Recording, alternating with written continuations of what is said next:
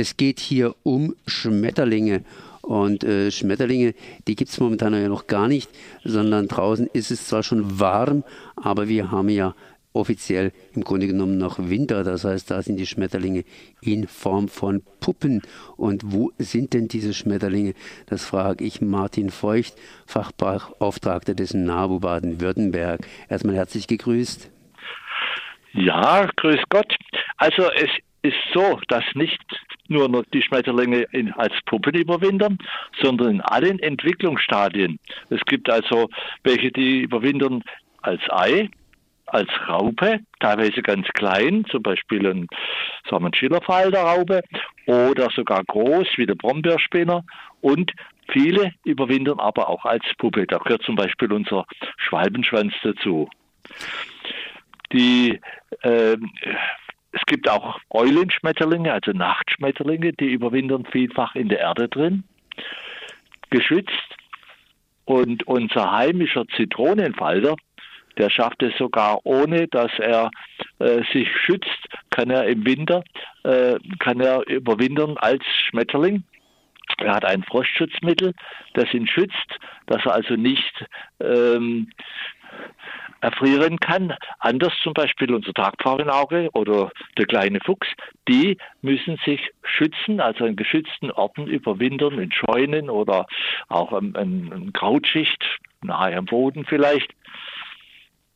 Ja, das heißt, Schmetterlinge haben ganz, ganz viele verschiedene Überlebensstrategien. Und darum geht es ja ein bisschen. Das heißt, äh, ich habe jetzt ganz speziell angerufen, weil da gibt es auch einen kleinen Alarmruf. Nicht nur die Bienen sind gefährdet.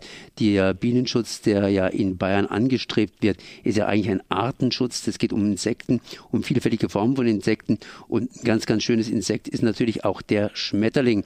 Und ein Schmetterling, äh, zumindest habe ich hier gelesen, der ist irgendwo in Blättern versteckt. Und wenn man jetzt jetzt anfängt aufzuräumen, sprich auszumisten und seinen Garten auf den berühmt-berüchtigten Vordermann zu bringen, dann wirft man nicht nur Laub auf einen Laubhaufen, den man vielleicht anzündet oder sonst was mit macht, kompostiert, sondern man kompostiert damit gleichzeitig auch die Puppen, sprich Insekten und dann sind die Insekten tot.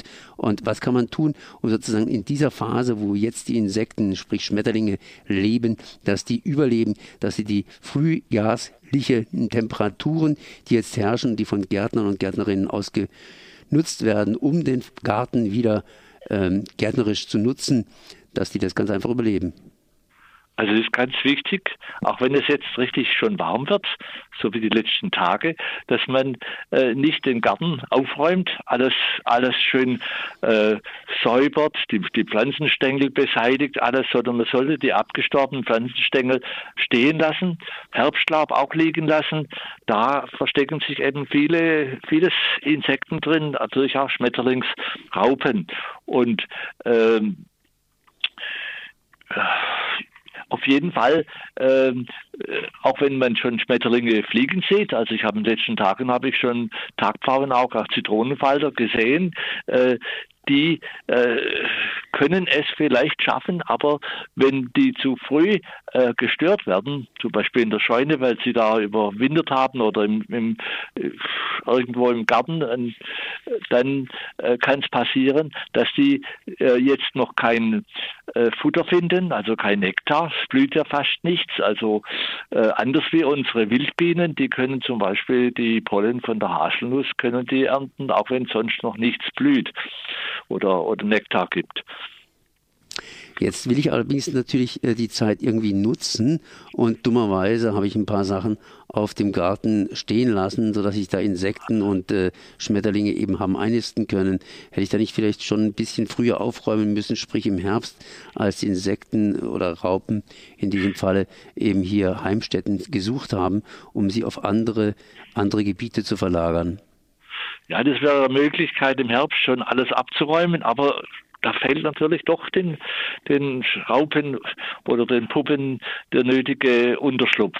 Also ich würde raten, das lieber erst im, im, im späten Frühjahr zu machen, wenn man sieht, alles blüht und gedeihende Natur, dann abräumen. Und dann haben auch die meisten äh, Schmetterlingsraupen schon ihre Pflanzenstängel wieder verlassen, da wo sie geschützt drin sind vielfach zum Beispiel auch im, ein, ein, im Schilf oder so, da hat es in den Halmen, da überwintern auch Schmetterlinge drin. Das sind natürlich nicht die bekannten Schmetterlinge, die wir haben oder die wir kennt, äh, aber äh, wir wollen ja einfach sich die ganzen Insekten schützen.